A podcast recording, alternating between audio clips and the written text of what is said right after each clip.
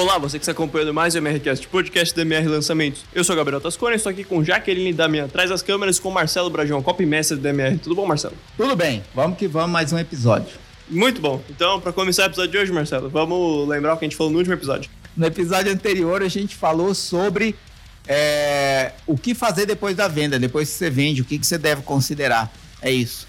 E no episódio de hoje, Marcelo? No episódio de hoje, um, dois, três, testando um, dois, três, testando. É disso que a gente vai falar. Um, dois, três, testando. O quanto você testa o que você faz, o quanto você arrisca em possibilidades diferentes, o quanto você tem métricas suficientes para medir se o que você está fazendo está dando certo e está no caminho exato do crescimento.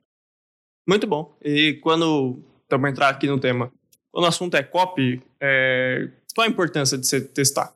Total, porque você nunca sabe é, é, quando o próximo copy pode ser melhor do que o anterior, mesmo que ele tenha vendido muito mais do que você esperava. Eu gosto de dizer uma coisa: nenhum copy nunca na história converteu e talvez nunca vai converter 100%. Não pode ser que exista? Sim, talvez eu não tenha conhecimento. Mas grandes chances são de que nunca um copy vai converter 100% das pessoas. Cada 100 pessoas que você manda o copy, 100 compram. Né? Acredito que isso nunca aconteceu com ninguém. E acredito que nunca vai acontecer.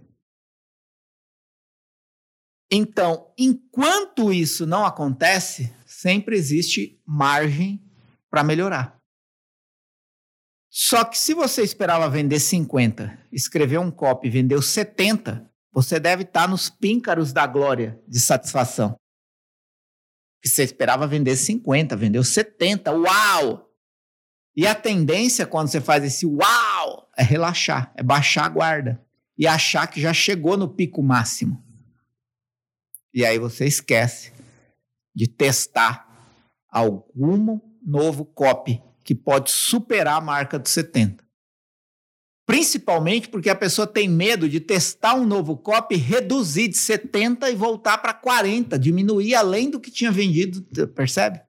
Tava 50, foi para 70, uau. Aí faz um teste, o medo. Existe a possibilidade de ir para 80, mas existe a possibilidade de descer para 40.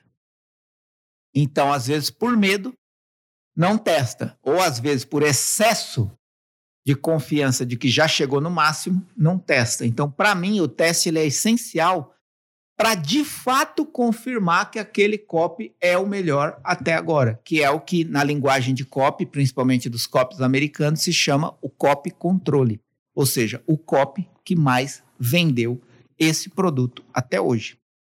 E aí existe uma luta, uma, uma, uma, um esforço para criar o copy que vai bater o copy controle. Qual é o discurso de venda que vai ser melhor do que o melhor até hoje? Então, essa é a importância de testar. É você saber que pode ir além daquele ponto que você já chegou, independentemente de qual seja. Enquanto ainda não é 100%, existe margem para melhorar.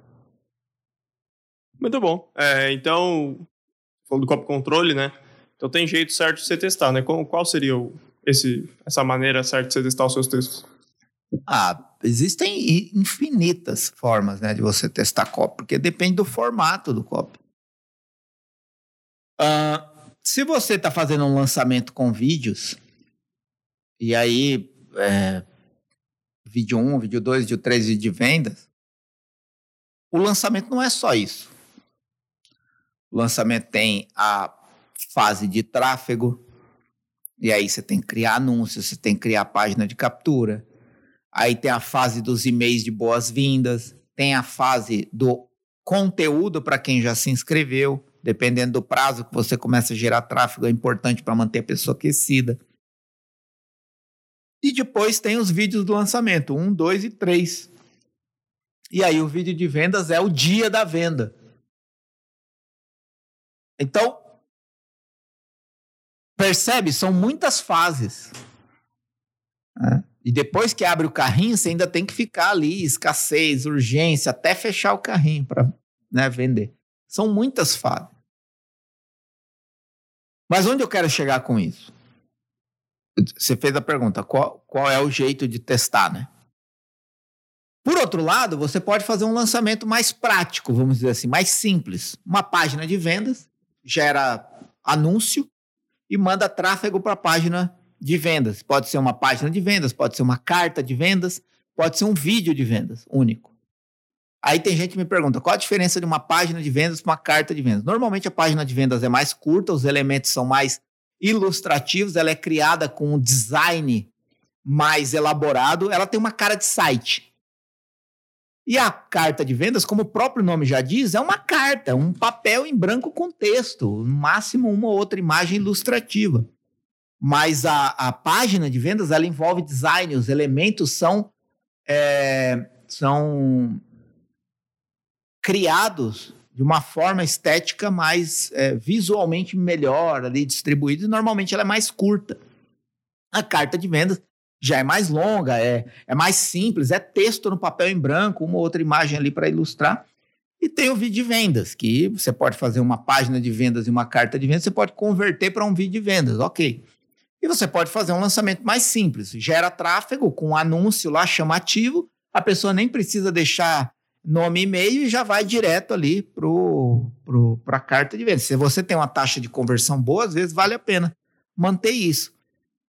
Uh, outras pessoas vão dizer que não vale a pena porque você não pega o nome da pessoa, que você pode impactar depois, né? Então, talvez para algumas pessoas faça mais sentido pegar o nome e e-mail da pessoa, depois leva a pessoa para a página de vendas, carta de vendas ou vídeo de vendas. Se a pessoa não comprar, você manda e-mail para retomar essa venda, faz uma aula ao vivo para ver se recupera alguém que não comprou no primeiro impacto. Mas por que, que eu estou falando tudo isso? São formas diferentes. Você pode vender com funil de venda só de e-mail. Você vai, captura a pessoa para uma lista, manda um, dois, três e-mail, vende. A pessoa não comprou, você faz um downsell. A pessoa comprou, você faz um upsell. E você pode viver só com uma lista de e-mail vendendo ali. Depende, você tem que. Até nisso você tem que testar qual é desses modelos de lançamento que funciona melhor para o seu mercado, para o seu nicho, para a sua audiência.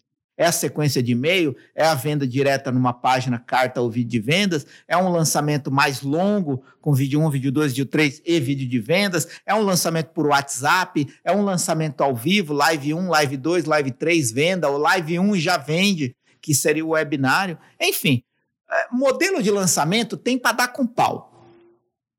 Né? A questão é como que você testa de um para o outro é tomando cuidado de não mudar muitas variáveis ao mesmo tempo. Tudo isso que eu falei para responder essa pergunta. É não mudar muitas variáveis de um teste para o outro. Vou dar um exemplo. E aí vou dar um exemplo aqui mais simples, tá? Vamos supor que você está usando uma página de captura, uma landing page, né? uma LP, né? Pessoal mais descolado, né? Uma LP Malcolm Page. É, vamos dizer que você está usando uma página de captura. Tem lá a headline, uma promessa, uh, enfim, tem lá um texto, um copy e o campo para a pessoa preencher nome, e-mail e se inscrever. Você quer testar se uma outra página de captura pode converter mais do que a atual. E aí, volta a dizer, independentemente de quanto ela está convertendo, sempre você pode testar. E é até bom que quanto mais dê resultado, mais você crie teste para verificar de fato se aquela é boa. Só que aí o que acontece? O segredo do teste não é fazer o teste pelo teste. É você saber ler o resultado do teste. E saber por que melhorou ou piorou.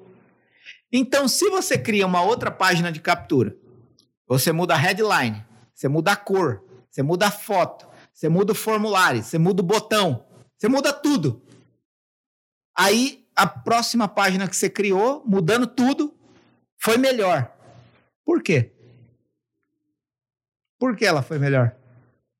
Foi o copy, foi a cor, foi a foto, foi o formulário em outro lugar, foi o botão, foi a página ser mais longa, foi mais curta. Você mudou tudo. Então você não sabe nada. Faz sentido ou não? Agora, se de uma para outra você muda só a headline, e aí, sei lá, headline e a foto. Pô, mudei a headline e a foto converteu mais. Você já sabe que essa headline é melhor. Feito? Vamos para o próximo teste?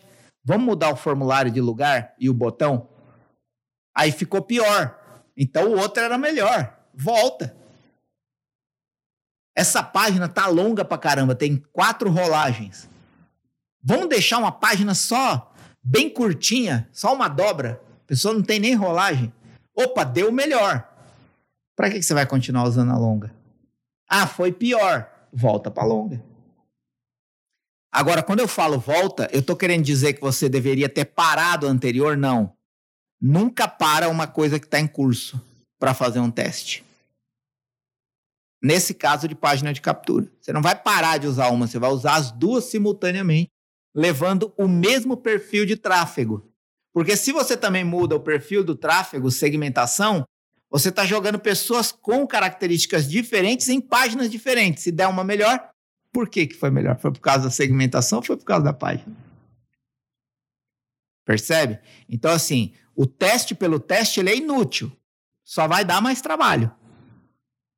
Agora, a partir do momento que você muda poucas variáveis de um para o outro, você sabe exatamente o que melhorou ou piorou o projeto. E é, e é aí que está a riqueza do teste. Agora eu sei que essa headline é melhor que a outra.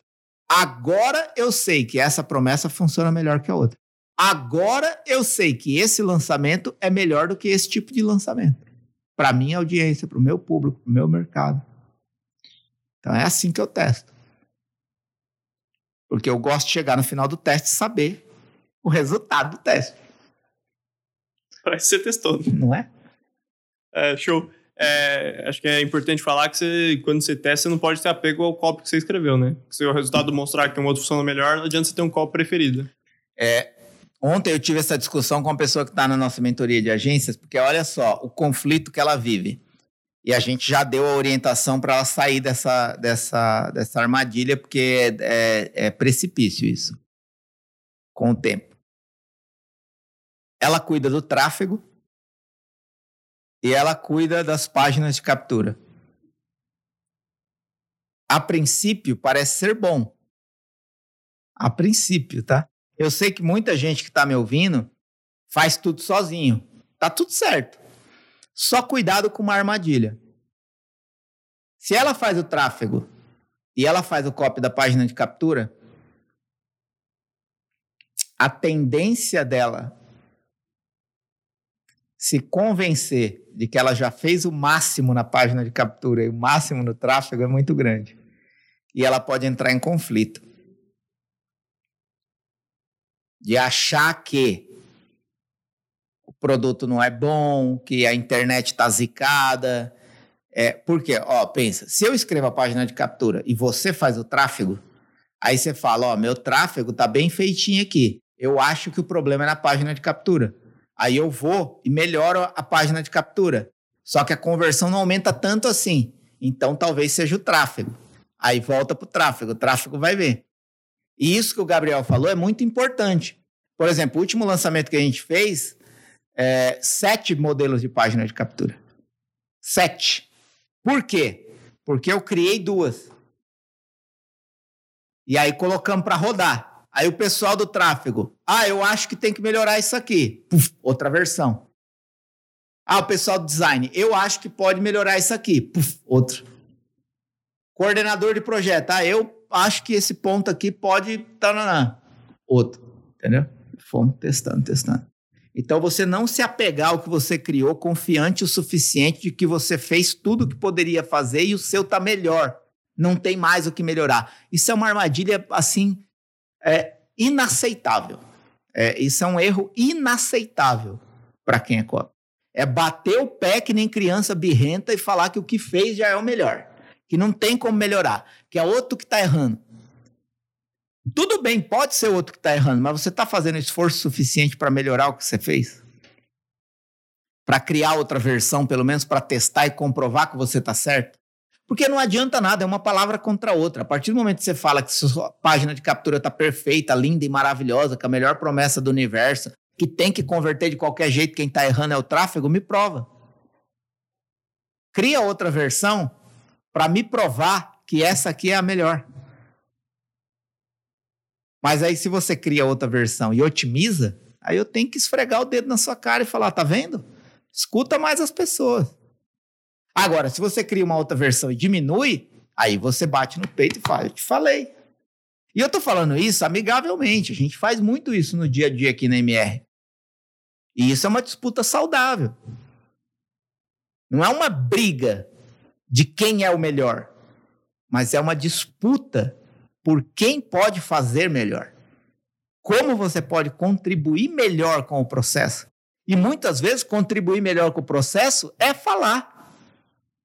Você me cobrou, tá aí a prova. Agora faz você. Ah, não falei para você que eu tinha feito? E é e, e normal, não adianta ficar de mimimi.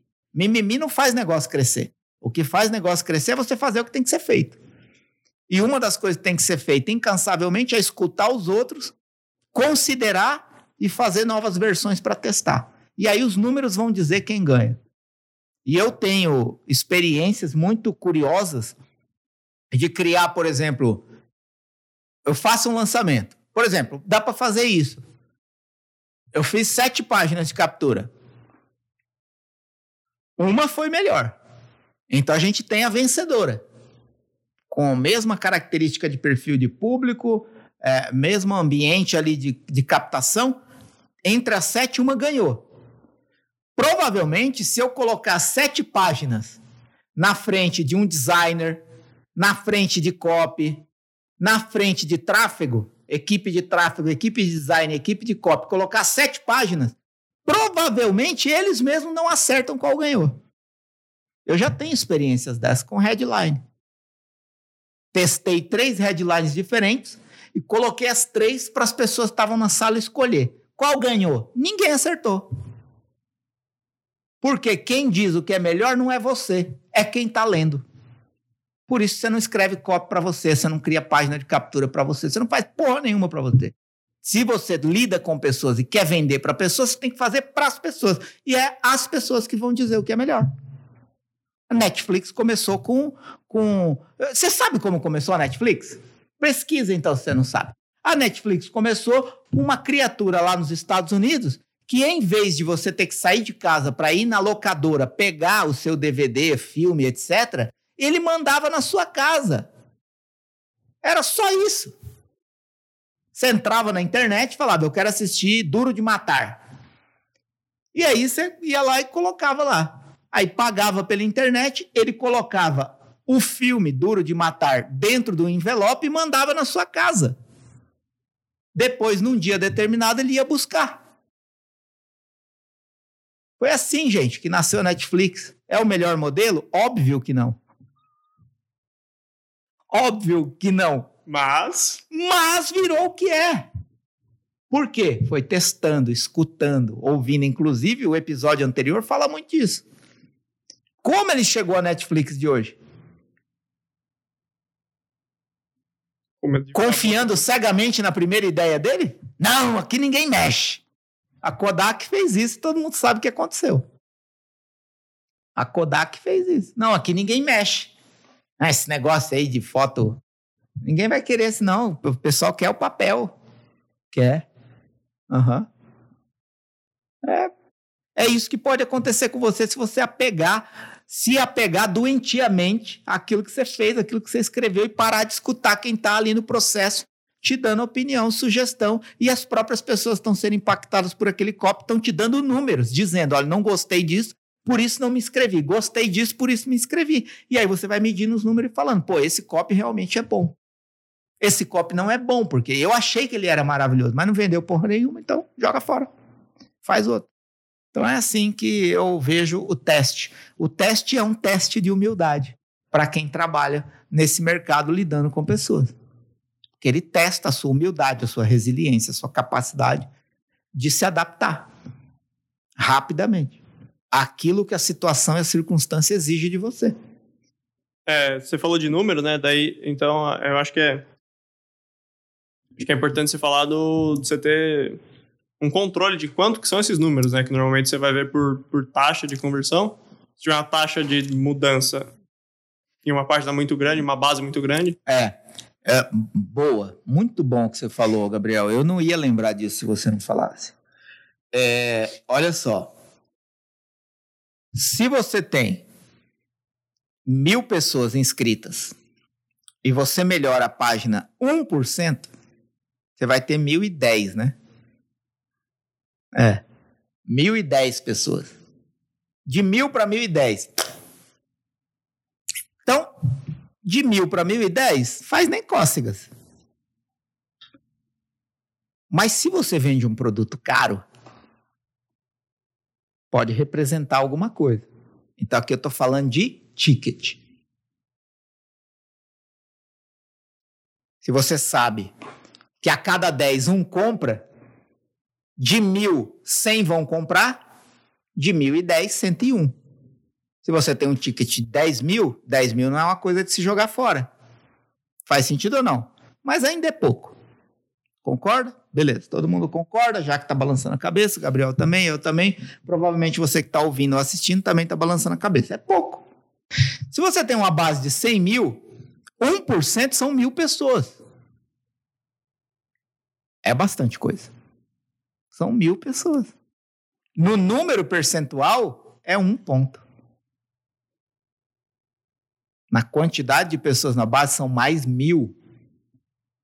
Pô, e se é um milhão? 100 mil pessoas. 1%. 1%. A diferença que faz.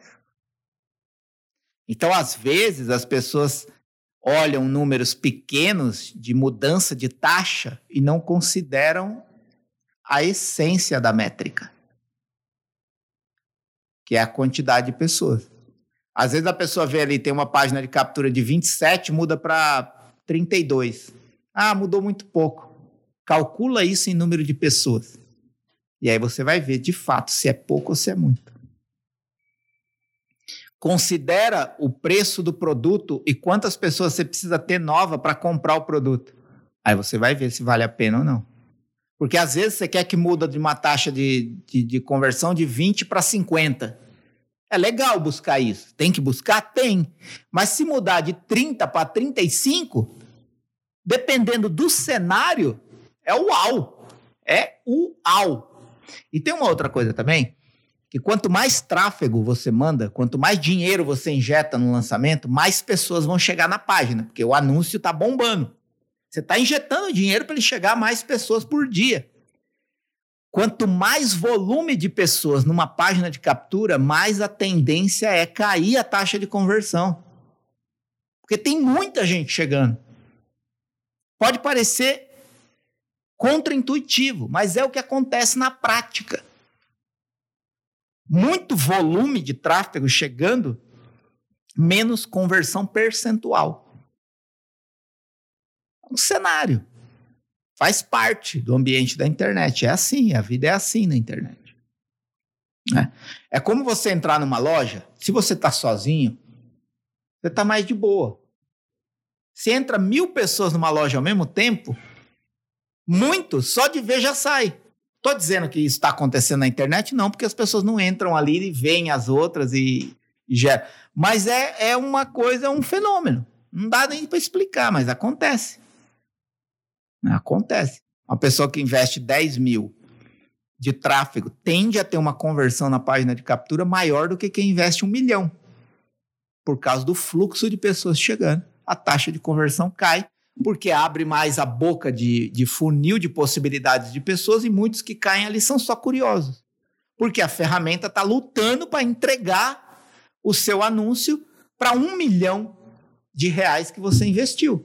Então ela pode encontrar ali muitas pessoas que não estão 100% interessadas. Tem um, é um público semelhante ali, mas não é específico, sabe? Show. E sempre você fala de teste em copy, você fala de testar antes mesmo de colocar o, o copy para jogo, né? E hum. se você quiser falar um pouco disso, de como testar as partes é, antes de... É, essa é uma coisa delicada, é, mas que eu gosto muito de fazer. Existem algumas formas né, de você fazer isso. Uma das formas é você testar ideias, de, não ideias diferentes, tá? Testar ideias diferentes é, é arriscado. Uh, se você fez um bom processo de pesquisa, provavelmente você já filtrou qual pode ser a melhor ideia, né? É, e aí teria que entrar em, outro, em outra questão aqui de pesquisa e de ideia, mas já falei isso em outros episódios. Você pode também ir no meu canal Copy dele e tal. É, mas assim, e por que testar várias ideias é, é, é complicado? Porque é, vamos supor que você está testando duas ideias diametralmente diferentes. É, depois procurei o que significa diametralmente. É, duas ideias diferentes. O que, que acontece? Você vai ter que ter dois fluxos para tudo. Porque senão, uma pessoa que se inscreveu para uma ideia pode entrar em conflito se ela entrar num fluxo muito genérico que não é específico para aquela ideia ou entrar no fluxo de outra ideia. Aí imagina que você está testando duas ideias e mil pessoas entram em uma e 800 na outra. A de mil ganhou, mas essas 800 vão se conectar com essa nova ideia? Então é um risco testar duas ideias. Então o que, que eu gosto de fazer? Ter uma ideia, você, você pesquisou o suficiente, trabalhou o suficiente, pensou o suficiente, conversou com pessoas que puderam opinar, ajudar, contribuir com a sua ideia e chegou numa ideia que você acredita que, baseado no seu perfil, no seu mercado, na sua audiência, aquela ideia vai colar e você tem mais ou menos o, o que, que vai acontecer no contexto daquela ideia. Aí o que, que eu gosto de fazer? Abordagens diferentes para a mesma ideia. Então você tem uma ideia, e tem formas diferentes de expor a promessa atrelada a essa ideia. Uma headline de benefício, uma oferta, uma revelação, um segredo, uma promessa, um problema, solução atrelado a essa ideia. E aí você pode pegar vários caminhos diferentes de apresentação da mesma ideia e criar anúncios com abordagens diferentes. Criar páginas de captura com abordagens diferentes. A ideia é a mesma, você consegue sustentar essa ideia do começo ao fim com qualquer abordagem que ganhar. Mesmo uma abordagem que perder, a pessoa não vai sentir em conflito porque a ideia ainda é a mesma. Só as palavras que você utilizou para expor a ideia são diferentes. Vou dar um exemplo prático aqui. A fronteira dos grandes lucros. Uma ideia. Que gera um questionamento. Que fronteira é essa? E aí eu posso expor a ideia assim: a fronteira dos grandes lucros. Uma única linha é o que separa você das maiores altas da bolsa. Quer descobrir como vencer essa barreira? Inscreva-se agora. É um jeito. A fronteira dos grandes lucros. 13 ações estão dando lucro neste momento. E outras 10 estão em análise com o mesmo potencial. Você pode lucrar com todas elas, desde que você consiga cruzar a fronteira dos grandes lucros. Saiba como aqui. Diferente. Concorda ou não? É diferente. A fronteira dos grandes lucros. Descubra como deixar para trás os ganhos medíocres e entrar no território do dinheiro grande. Território, fronteira, o que faz mais sentido? Os números das pessoas que foram impactadas por esses anúncios, por essas páginas de captura que me dizem qual que é a abordagem melhor para começar o copy e desenvolver a partir dali. Inclusive, todas as outras abordagens vão ser utilizadas durante o lançamento, com relevância menor, porque a que ganhou foi essa abordagem. Começa o copy por aqui. É, a primeira parte do copy, o lead, a oportunidade, o grande impacto. Uau! A partir dali, eu desenvolvo o que eu quiser. Isso é um exemplo prático. As formas de falar da mesma coisa, né?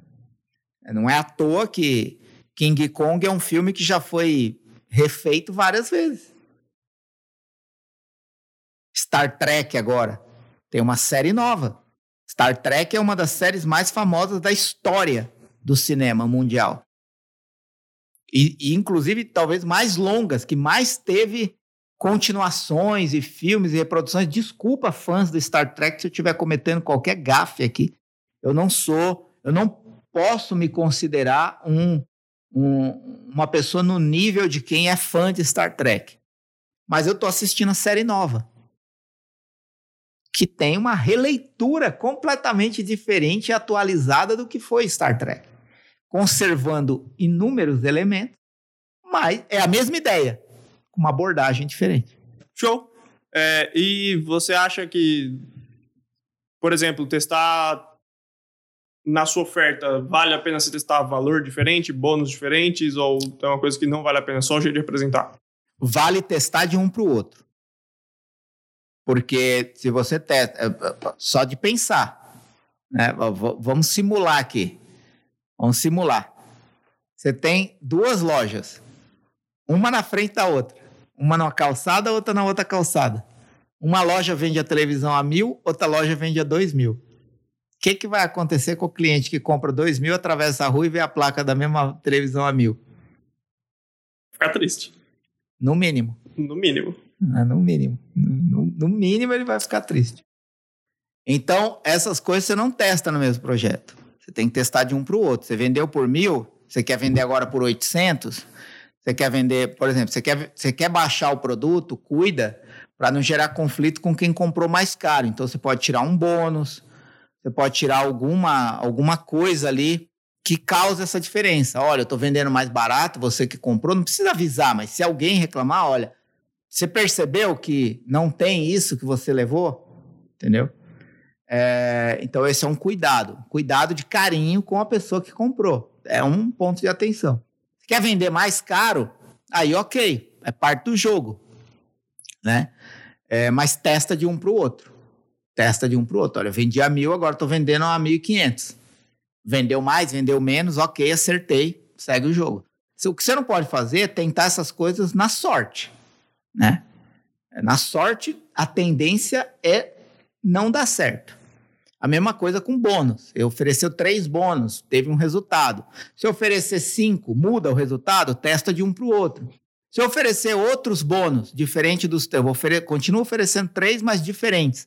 Mudou? Mudou. Só troquei isso na oferta? Só. Pô, então tem um sinal aí. Eu acho que é, é isso, é, é, é, inteligência estratégica na hora de realizar o teste. Ah, acabamos de ter um, uma, uma participação dos, dos universitários aqui. A Jaque fez uma pergunta se, na sua experiência, é, o design tende a ter influência na, na nas taxas da, das páginas, foto, cores. Vamos lá. Pela minha experiência é o seguinte: sim, mas não tudo. Tá? Onde eu quero chegar? Algumas matrizes de cor são mais atraentes ou repelentes. Né? Isso quem trabalha com cor, com design, sabe. Né? A psicologia das cores está aí, não deixa, não deixa mentir. Mas não vou entrar muito nesse mundo. É claro que se você fizer um azulzinho pastel, né, uma corzinha, um begezinho ali, uma cor de burro quando foge, não é atraente, não é impactante.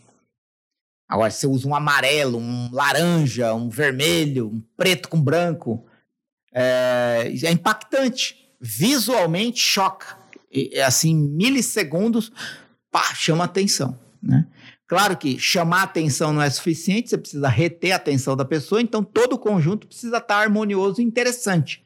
Então é a cor que chama atenção, é a headline que combina com aquilo, é o CTA que leva a pessoa a tomar a decisão. Então é um conjunto, tá?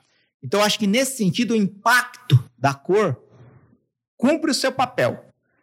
Mas a experiência que eu tenho é que mais do que a cor, e aí quem é mais artístico vai tender, talvez, tá? Talvez, não, não, trabalho nessa área para dizer com 100% de propriedade, mas eu vejo muitas pessoas tendendo a criar uma página na mesma paleta de cores, o que é teoricamente, de acordo com a técnica, técnica acadêmica, o melhor a fazer para dar conforto mental e visual.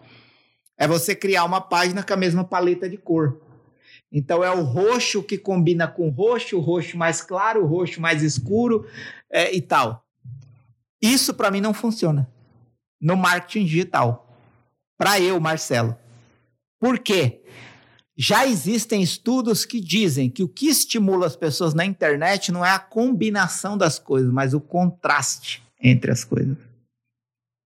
O contraste gritante entre um fundo branco com destaque vermelho uma risca preta com laranja piscando, essa, esse, esse ponto de conflito que a pessoa encontra numa página é que estimula ela a querer saber o que tem por trás daquilo.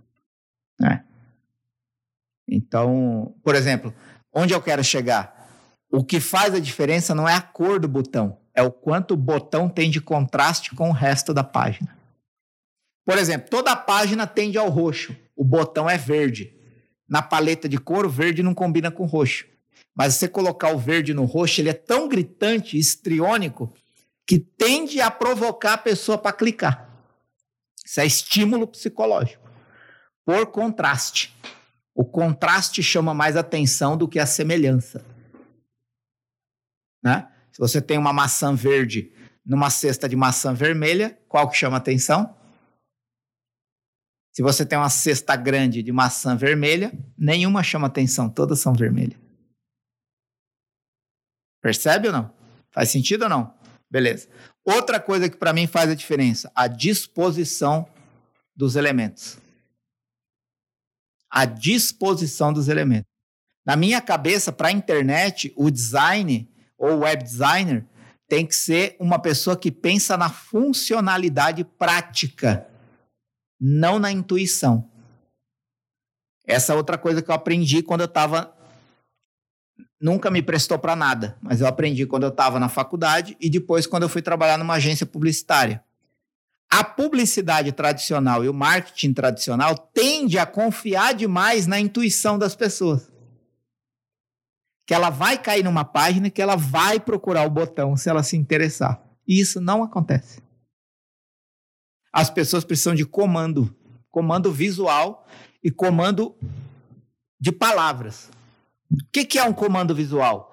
Eu preciso, com a estética da página, levar o olho da pessoa para onde eu quero que o olho dela vá. Se eu não fizer isso, eu vou falhar. Não adianta acreditar, ah, deixa eu criar uma página bem bonitinha aqui, que aí se a pessoa gostar, ela vai achar o botãozinho pequenininho aqui. Pode achar? Algumas, a maioria não. Mete a seta, cresce o botão, cria uma cor que não combina com a página, contraste. Posiciona o botão num lugar que é impossível não ver. Você tem um formulário para preencher? Não faz o formulário pequeno, escondido, sem destaque fazendo com que a imagem, a foto e a headline chame mais atenção do que isso aqui. Coloque o formulário num campo de destaque para que a pessoa veja a importância de associar uma coisa a outra. E que ela só vai ter acesso a isso se ela fizer isso. Então, essa disposição de elementos, na minha opinião, também ajuda muito mais. O que eu vejo é que muito designer está muito procurado, preocupado com a beleza estética da página.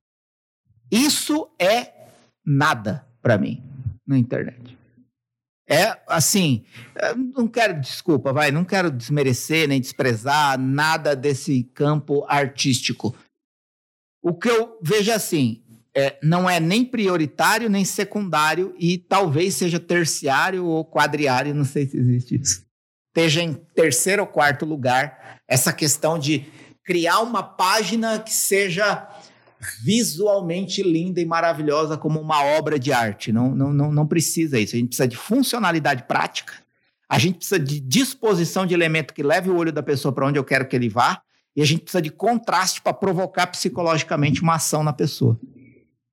É, é, isso é minha leitura humana das páginas que eu vejo. Muito bom. Com isso, acho que então a gente encerra o episódio de hoje. Sim, obrigado pela pergunta, Jaco. Muito boa.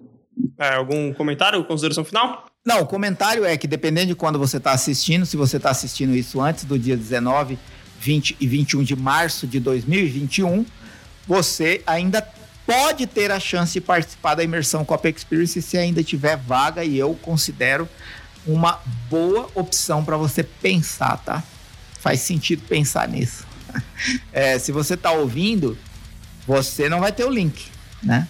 É, mas se você está no YouTube, tem o link na descrição. Você também pode encontrar o link é, na minha bio do Insta e você pode encontrar o link no meu canal do Telegram.